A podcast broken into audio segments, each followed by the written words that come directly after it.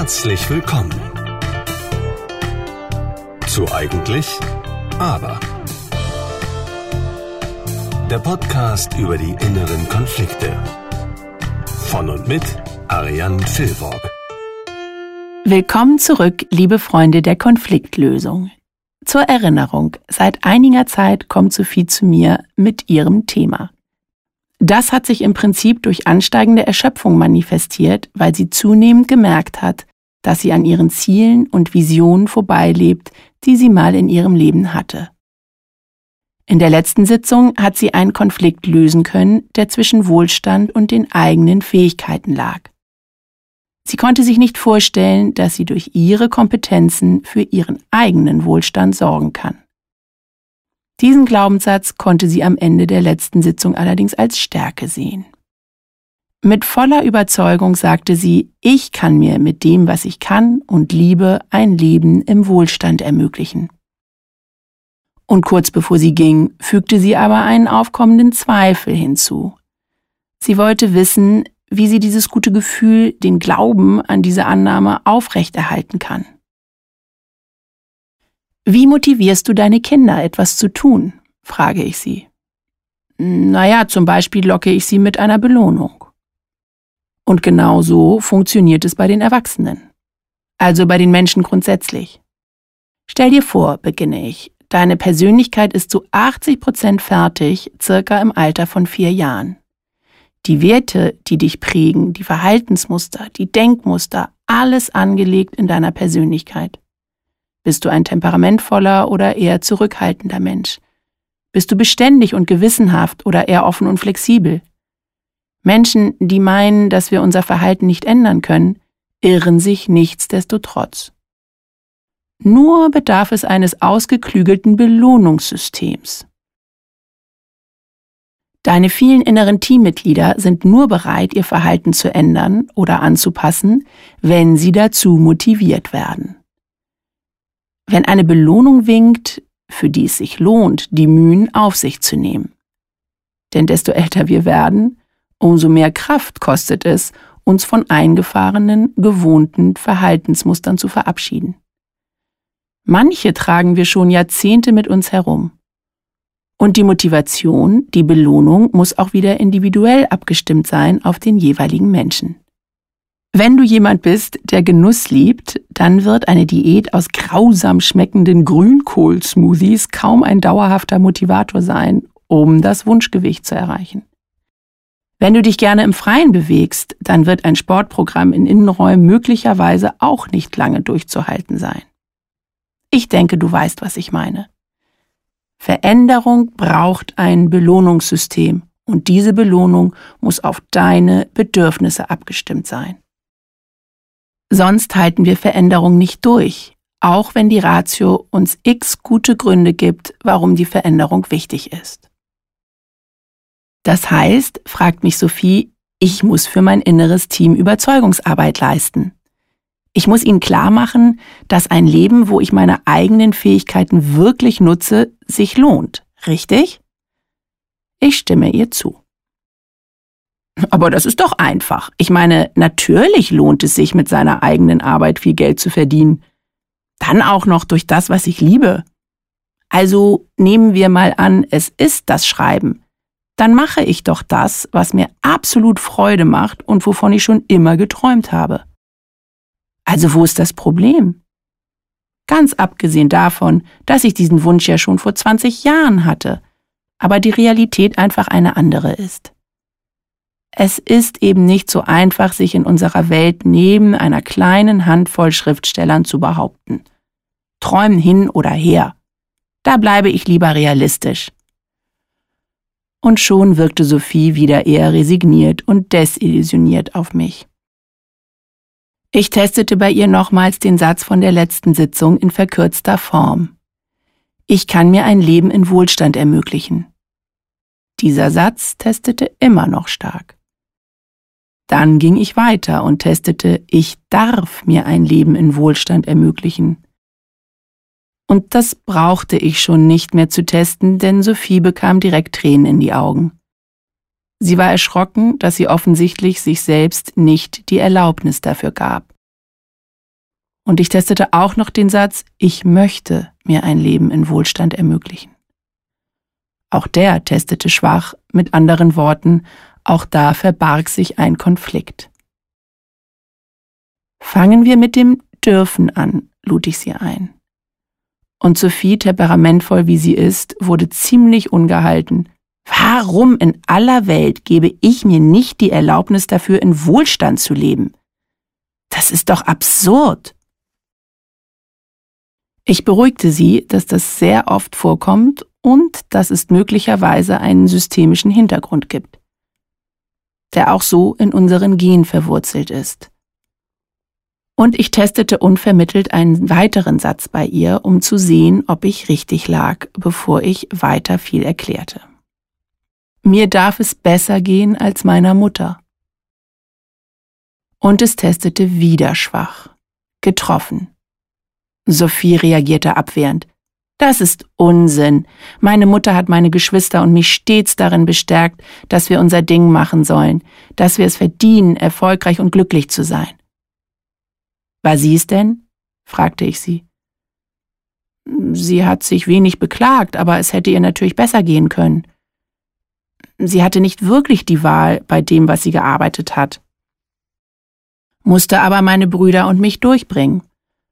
Also, wir waren nicht arm, aber es gab jetzt auch nicht eine große Wahlmöglichkeit für sie. Sie hat von ihren Eltern Unterstützung bekommen. Tatsächlich konnte sie nicht in dem Beruf arbeiten, den sie eigentlich liebte. Bevor sie meinen Vater kennenlernte und wir unterwegs waren, hat sie im Hotelfach gearbeitet. Das entsprach ihr sehr. Aber damals als Mutter keine Chance, dort weiterzuarbeiten. Deswegen war sie auch so dafür, dass wir das anders machen können. Und genau darin liegt der Konflikt. Verhaltenspsychologisch gibt es diesen Glauben, dass es uns nicht besser gehen darf als den Eltern. Aus Respekt, aus Demut. Das ist ein unbewusster Ablauf. Es kommt selbstverständlich nicht bei allen vor, aber gerade bei Frauen, egal ob gutes Verhältnis oder angespanntes Verhältnis zu den Müttern, erlebe ich es immer wieder, dass wenn an dieser Stelle ein Stress herrscht, es um das sogenannte Senioritätsprinzip geht. Genau wie im Arbeitsumfeld. Der Arbeitnehmer mit der längeren Betriebszugehörigkeit verdient die bessere Position. Das klingt sowas von verstaubt, kontert Sophie. Ist es auch, bemerke ich, aber wie du mittlerweile festgestellt hast, geht es bei der Auflösung von Konflikten nicht immer um logisch nachvollziehbare Erklärungen, sondern um diffuse Gefühlsketten, die aber ziemlich penetrant sind. Bei Sophie konnte ich also das mit dem Dürfen schnell auflösen. Und tatsächlich erhellte sich danach ihr Gesicht wieder. Nur blieb noch das Ich möchte mir ein Leben in Wohlstand ermöglichen. Testete immer noch schwach. Ich fragte Sophie, was möglicherweise die negativen Konsequenzen sein könnten, wenn sie ein Leben in Wohlstand hätte. Sie musste überlegen. Also meine Kinder werden nicht zu kurz kommen. Die sind zum einen schon alt genug und tatsächlich bestärken sie mich ja auch darin, mehr aus mir zu machen. Wie sieht's denn mit dem Arbeitsaufkommen aus? frage ich sie. Sie lächelte beschämt und bestätigte mir, dass sie es ja nicht gerne zugäbe, aber so richtig fleißig sei sie ja nicht. Also am liebsten würde sie wenig Arbeit investieren, also wenig Zeit und trotzdem viel Erfolg haben wollen. Sie fragte sich, warum Erfolg immer mit so harter Arbeit verbunden sein müsse. Wie sich dann herausstellte, lag zwar auch ein wenig Scham bei ihr hinter diesem Konflikt, aber vor allem ein somatischer Stress. Tatsächlich die Erschöpfung und Schmerz. Sophie hat sich zu einer Zeit in ihrem Leben unglaublich ausgepowert, wo sie eigentlich alle Kraft hätte nutzen müssen, um sich auf sich zu konzentrieren. Sie musste zu Hause ziemlich mit anpacken als Teenager. Als sie 18 war, hat sie sich sogar um den kompletten Haushalt kümmern müssen, weil ihre Mutter mehr gearbeitet hatte. Sie ist einkaufen gefahren, hat geputzt und teilweise auch gekocht. Das Lernen fürs Abitur war Nebensache. Sie war also nicht der ausgelassene Teenager, der eigentlich nur Spaß und Party im Kopf hat und lediglich, wenn überhaupt, für das Abitur lernt. So wie ihre Freunde in ihrem Umfeld.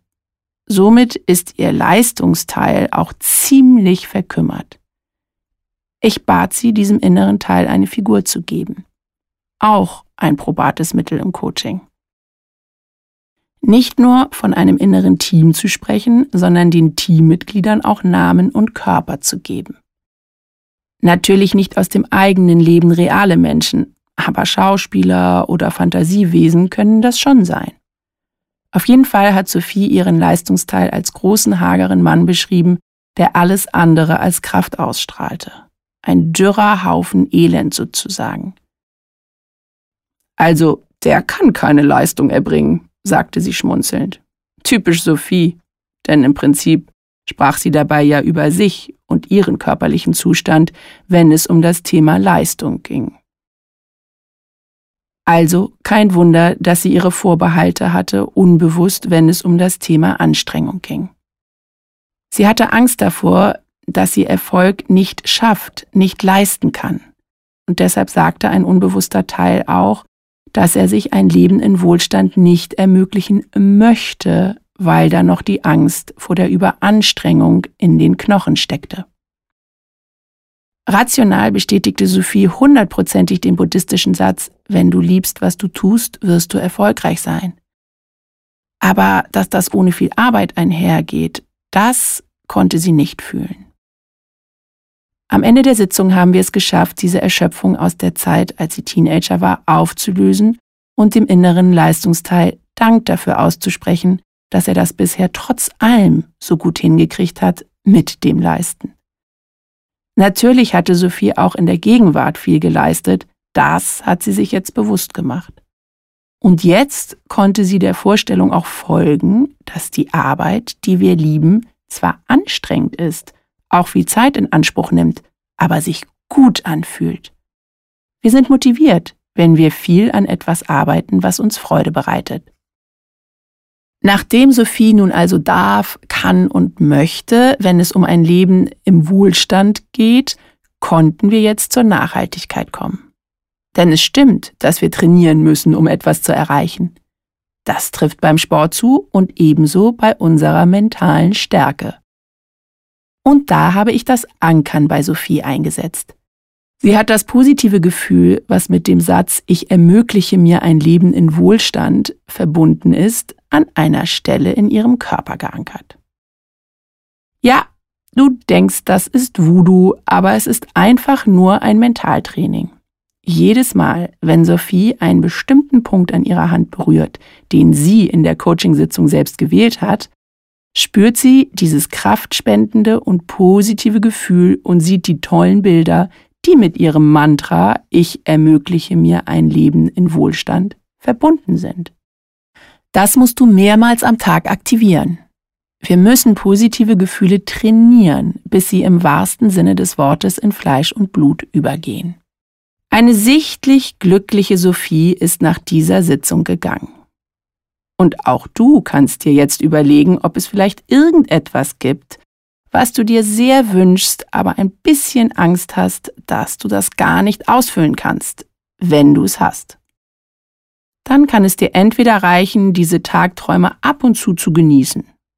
Das ist sehr gut für unsere Resilienz. Oder du steigst tiefer in das Thema ein. Gerne auch mit mir. Du weißt, wo du mich findest. Nächstes Mal gucken wir uns bei Sophie noch die Werte Begeisterung, Kreativität und Freiheit an.